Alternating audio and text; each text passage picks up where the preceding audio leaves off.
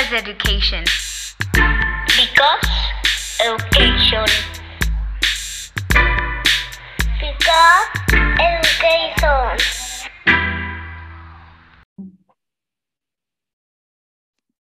Hola a todos y bienvenidos a otro episodio de P, Because Education. Hoy vamos a hablar de un tema que se nos hace súper importante y pertinente mencionarlo, y es acerca de la capacitación docente. Creo que es algo que pues tanto a pedagogos como no pedagogos eh, nos compete pues ponerlo sobre la mesa. Y el día de hoy únicamente estaremos nosotras tres hablando desde nuestra perspectiva y desde lo que nosotros ya conocemos eh, pues por medio de la carrera. Entonces, no sé si quieran ustedes empezar a poner sobre la mesa sus opiniones, o algo que, les gustaría pues mencionar como punto de partida?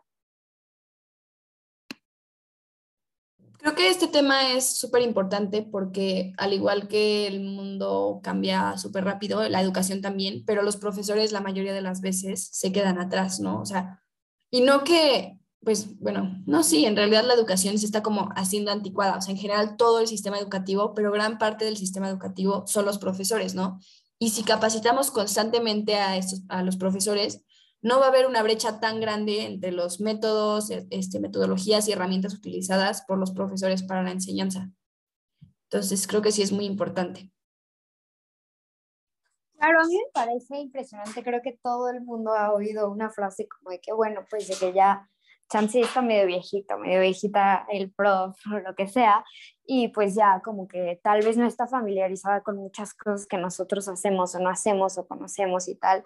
Pero híjole, qué, qué error tan grande es esto, porque al final del día, este, pues creo que un profesor, justamente como lo hemos mencionado ya en muchos episodios, no debe estar como outdated, ¿no? No tiene que estar este, fuera de la página de, los, de sus alumnos, ¿no? Porque al final del día, así como, no sé, por ejemplo, un empresario tiene que estar eh, al corriente de aquello que le, de que le interesa a sus clientes, pues creo que un profesor tiene que estar al corriente de aquello que le puede interesar a sus alumnos, ¿no? Aquello que con lo que puede hacer que aprendan de, de mejor manera o aquellas herramientas a las que ellos ya están acostumbrados y no sé, para que puedan aprender mejor.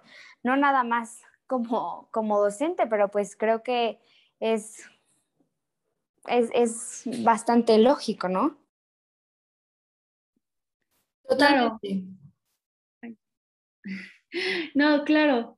Y creo que todo esto se trata de llevar un desarrollo que sea sostenible y la manera es, de esto es pues que contemos con las herramientas necesarias para lograrlo. De nada sirve que a lo mejor estemos posicionados en una era de muchos cambios, con muchas, muchas tecnologías a nuestro alcance, muchas herramientas, pero si los docentes no saben cómo aplicarlas, creo que ahí sí estamos en un problema. Y esto es únicamente hablando de la tecnología, no, no únicamente, o sea, la, la capacitación no únicamente abarca eso, sino también, pues, otras áreas, ¿no? Así como, creo que como mencionó Lara, así como el mundo cambia, la educación también, los intereses de los alumnos también, las generaciones también. Entonces, es importante que todos los docentes se posicionen en la realidad de los alumnos y no únicamente en lo que ellos conocen, porque los puntos de vista van cambiando y las necesidades también.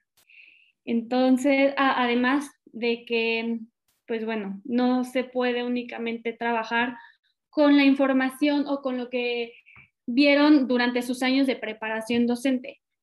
Entonces, eh, sí se me hace súper interesante que pues tienen que ver los nuevos enfoques de, la educación y cómo se pueden aplicar al momento actual. Entonces sí es algo pues muy serio y, creo que a veces no se toma tan en cuenta, pero pues que a mí en lo personal me parece importantísimo, pero hay veces que no entiendo porque no hay esta exigencia. Totalmente, y creo que, bueno, es obvio que no vamos a poder estar actualizados al 100, o sea, al minuto de lo que está pasando, porque hay tantas nuevas tecnologías, tantas nuevas herramientas, tantas nuevas metodologías que, pues, o sea, no puedes estar al tanto de todo. Obviamente tienes que, como profesor, alinearte a las metodologías que están este, más arraigadas a tu centro educativo, o sea, si tu centro educativo es constructivista, entonces las que tengan que ver con este tema, o sea, tienes que pues también tener cierta como, o sea, como una cierta línea hacia dónde te vas a dirigir, porque no puedes abarcar todo.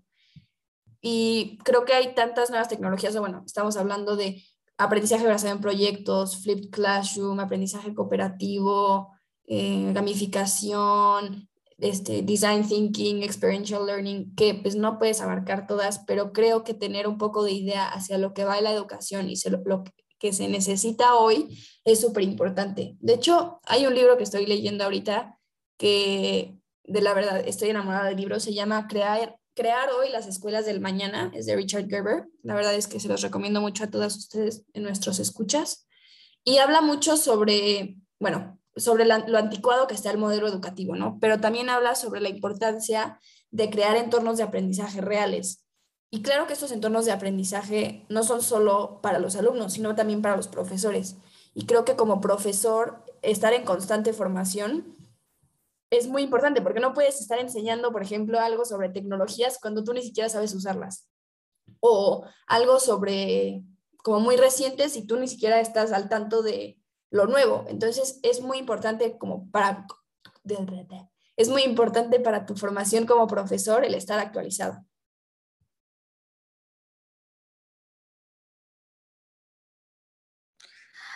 Ay, me parece súper interesante esto que comentas, Lara. Justamente hace poquito estaba viendo un, un pequeño como artículo, la verdad, súper resumido, súper ligerito todo de la Universidad de Guadalajara.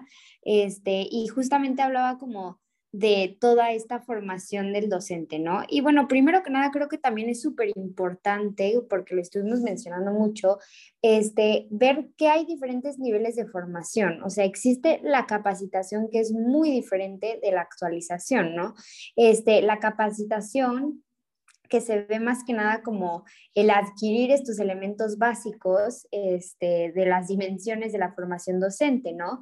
Y este, la actualización es este proceso que va más que nada como complementando la formación en las dimensiones de la formación docente, ¿no? Entonces, implica que pueda adquirir diferentes competencias deseables que le hagan falta, ¿no? Entonces, creo que hay una diferencia sutil este, entre esta capacitación y esta actualización.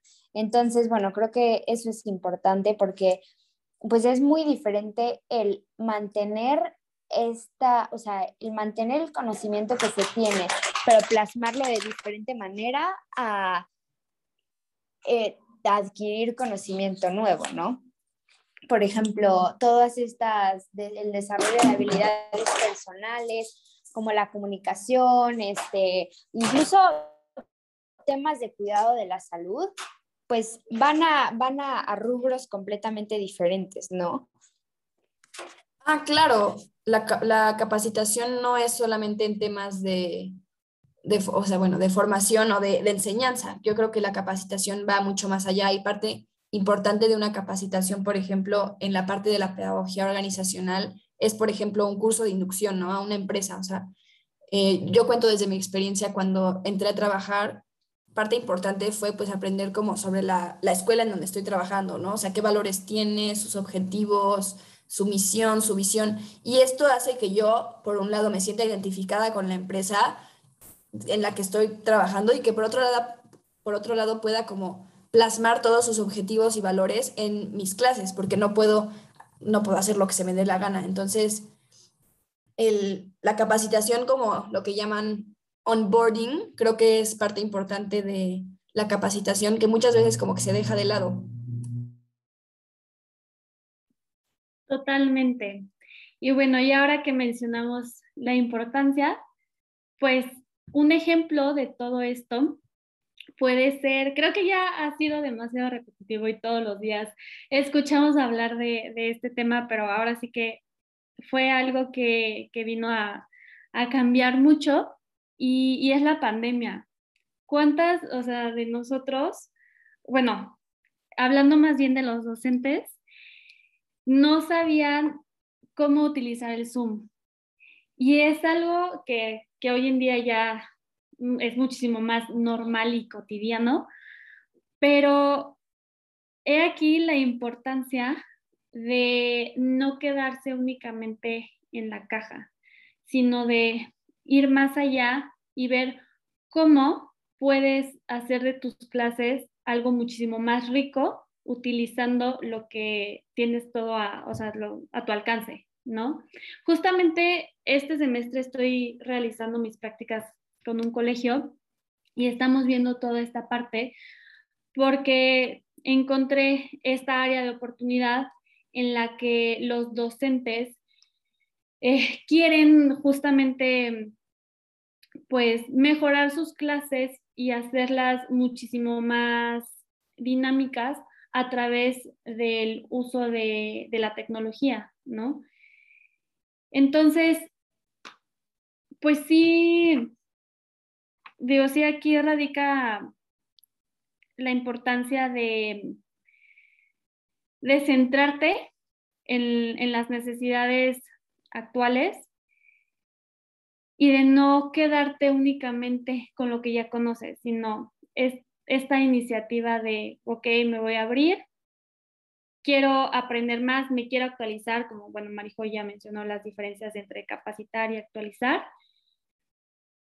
y de esta manera se va a poder tener un mejor desarrollo y poder cumplir con los, con los objetivos que, en este caso de la, de la Agenda 2030, pues nos viene planteando, que no sé si ya hemos hablado en un episodio acerca de eso, pero si no, creo que también sería súper importante. Pero si no saben cuáles son los objetivos del desarrollo sostenible en cuanto a la educación, eh, les recomiendo que, que le den una checada también para que entiendan un poquito más todo esto que, que nosotros les estamos compartiendo.